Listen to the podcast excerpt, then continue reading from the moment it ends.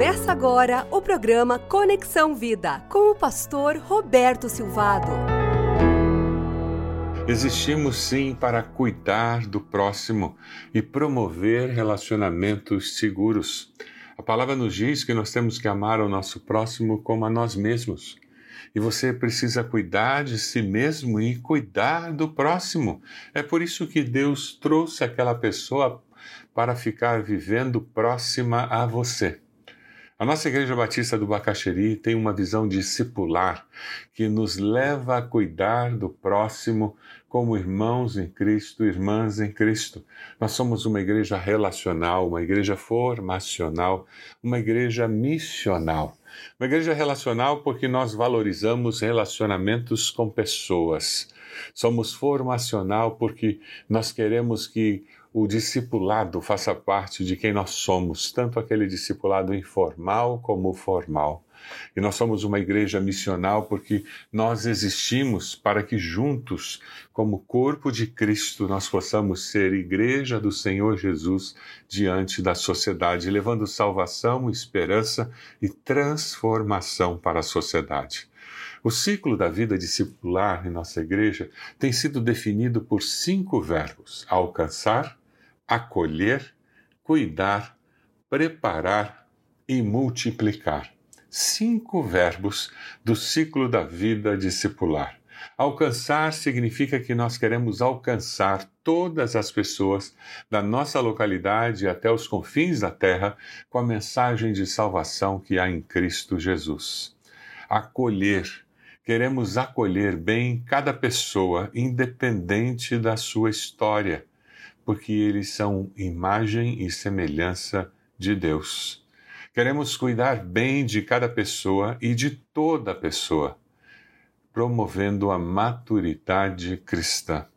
Queremos preparar cada pessoa e a pessoa toda para ser um discípulo multiplicador, ser capacitado para fazer discípulos que façam discípulos, que façam discípulos e que façam discípulos por muitas gerações e queremos multiplicar multiplicar a transformação integral de sociedades, povos e pessoas, histórias familiares e individuais. Quando nós pensamos em viver essa dimensão discipular, nessa intensidade, é muito importante nós descobrirmos que nós precisamos desenvolver relacionamentos de confiança, de cuidado, onde o medo é lançado fora e onde a confiança passa a fazer parte dos nossos relacionamentos. 1 João 4, 18 21 nos desafia dizendo: no amor não há medo. Ao contrário, o perfeito amor expulsa o medo porque o medo supõe castigo. Aquele que tem medo não está aperfeiçoado no amor. Nós amamos porque ele nos amou primeiro. Se alguém afirmar eu amo a Deus, mas odiar seu irmão, é mentiroso. Pois quem não ama seu irmão a quem vê, não pode amar a Deus a quem não vê. Ele nos deu esse mandamento: quem ama a Deus, ame também seu irmão. Quem ama a Deus, ame também seu irmão, até aquele irmão não muito amável, aquela pessoa não muito educada, aquela pessoa rude. A importância de nós descobrirmos isso que é Deus quem nos capacita para amar uns aos outros. É Deus quem tira o medo dos nossos relacionamentos. Nós acabamos com o medo em nossa comunidade, amando e sustentando uns aos outros, de tal forma que cada membro passa a sentir-se seguro dentro do grupo. Você faz parte de um pequeno grupo onde você se sente seguro de que pode compartilhar, rasgar a sua alma, abrir seu coração, sem que ninguém o julgue, sem que ninguém saia falando sobre o que você compartilhou. Como nós precisamos encontrar grupos assim na nossa igreja, quando nos envolvemos em relacionamentos saudáveis. Esses relacionamentos são seguros e promovem liberdade, promovem honestidade, promovem crescimento. Deus nos capacita a amar uns aos outros e é Deus quem tira o medo do nosso, do nosso meio. Quando nós cuidamos do próximo e promovemos relacionamentos seguros, nós descobrimos liberdade. Uma igreja segura com relacionamentos seguros promove liberdade. No amor não há medo, versículo 18 de 1 João nos fala. Essa segurança no relacionamento nos permite que revelemos nossa humanidade ao grupo, inclusive toda a nossa alegria ou dor, nossos altos e baixos, vitórias e derrotas. Proporcionamos uns aos outros a mesma segurança em comum que Cristo nos dá. Temos liberdade para sermos genuínos, tristes, confusos e, mesmo assim, continuamos a ser amados. Deus nos desafia a criar uma comunidade onde amamos, como se nossas vidas dependessem disso. 1 Pedro 1, 22 nos diz: Agora que vocês purificaram a sua vida pela obediência à verdade, visando o amor fraternal e sincero, amem sinceramente uns aos outros e de todo o coração. Deus deseja que choremos e celebremos unidos, cuidando de cada um igualmente. 1 Coríntios 12, 25, 26 diz: a fim de que não haja divisão no corpo, por isso cuidamos uns dos outros, mas sim que todos os membros tenham igual cuidado uns pelos outros. É isso que você tem experimentado em sua igreja, é isso que você tem experimentado em seu pequeno grupo. Quando um membro sofre, todos os outros sofrem com ele. Quando um membro é honrado, todos os outros se alegram com ele. Ao mesmo tempo em que confortamos e confrontamos, aquecemos e advertimos, tratamos com carinho e desafiamos, dentro de uma atmosfera de apoio e segurança. Demonstramos o cuidado mútuo e vivemos o corpo de Cristo quando dizemos uns aos outros: não há nada de errado em se ter um dia ruim. Você pode estar se sentindo assim. Não há nada de errado em estar cansado. Todos nós temos dias em que estamos muito cansados. Não há nada de errado em admitir seus erros. Todos nós precisamos confessar nossos pecados uns aos outros para sermos curados. Não há nada de errado em dizer que seu casamento está com problemas. Vamos orar por você. Vamos ajudar você a encontrar caminhos de solução. Não há nada errado em confessar seus vícios, porque juntos nós somos mais fortes para vencer as batalhas da vida. Não há nada de errado em dizer que está com medo, porque quem tira o medo é o agir do bom pastor. Não há nada de errado em querer ficar longe do seu filho pequeno por um dia. Crianças conseguem exaurir nossas forças, nossa energia. Não há nada de errado em chorar a sua perda.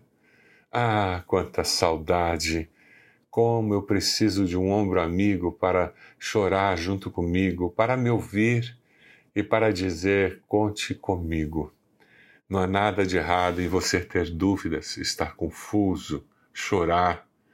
Sua autenticidade desafia o meu coração e me ensina a importância de ser autêntico também. Viver assim é viver pela graça. Aquela pessoa que é meu próximo pode ser quem ele é. Eu posso ser quem eu sou na minha comunidade de fé. Eu, eu sou eu sei que sou aceito por causa do amor de Deus e não pelo que eu digo, não pelo que eu faço ou deixo de fazer. Você tem dito isso na sua casa para seus filhos, para seus, seu cônjuge? Você tem dito isso para seus pais? Você tem dito isso para aquelas pessoas com quem você trabalha, serve, os membros do seu pequeno grupo? Ah, como nós precisamos ouvir das pessoas não está errado ser quem você é e falar do momento que você está vivendo hoje. Como nós precisamos disso demonstramos cuidado mútuo e vivemos corpo de Cristo quando dizemos uns aos outros: não há nada de errado em você comprar um carro novo e se alegrar com isso. Vamos celebrar, deixe-me dar ações de graças a Deus por esse, essa bênção recebida. Não há nada de errado em você celebrar conosco o seu super aumento de salário. Nós vamos celebrar com você o fato de que você tem prosperado financeiramente e profissionalmente. Não há nada de errado em ficar alegre e nos contar que perdeu 8 quilos. E nós vamos abençoar você para que você consiga perseverar nesse propósito. Nada de errado em contar que você venceu a concorrência nas vendas e nós vamos celebrar essa vitória profissional. Não há nada de errado em gritar aleluia porque a presença de Deus em sua vida é tão real e tão boa. E você nos atrairá para esse momento especial com Deus e aquecerá os nossos corações. Você pode gritar aleluia agora? Diga aleluia, glória a Deus, porque eu sou livre em Cristo Jesus para ser quem eu sou, para viver o momento que eu vivo agora confiando na graça de Deus, favor imerecido do Pai, a meu favor, a seu favor. E a graça de Deus que faz com que as suas misericórdias se renovem a cada manhã. E hoje, pela manhã, essas misericórdias já foram renovadas para que eu e você possamos viver na graça e pela graça. Eu posso celebrar tudo isso, porque eu sei que tudo veio de Deus e é fruto do seu amor para comigo. Você consegue ser honesto diante da sua comunidade de fé e tem liberdade para ser quem você é? Converse com seus líderes. Encontre maneiras de desenvolver e fortalecer isso na sua comunidade de fé, na sua igreja. Permita que Deus use sua vida para promover isso no seu pequeno grupo, no ministério onde você serve que Deus possa abençoar você e possa ajudar você a viver assim na sua casa, a viver assim na sua igreja, no seu trabalho. Que Deus abençoe a sua vida. Deus amado, eu oro ao Senhor pedindo por cada ouvinte, cada pessoa que está nesse momento atento a essa mensagem. Eu peço que tanto eles quanto eu possamos experimentar a liberdade que há em Cristo, porque o Senhor nos permite ser e nos desafia a ser de uma forma autêntica e honesta as pessoas que o Senhor já está transformando a cada dia. Nós oramos assim no nome de Jesus. Amém. Deus abençoe você, Deus abençoe sua família, sua igreja, Deus abençoe o seu pequeno grupo. Você acompanhou o programa Conexão Vida. Acesse bacacheri.org e conheça um pouco mais da IBB, uma igreja viva.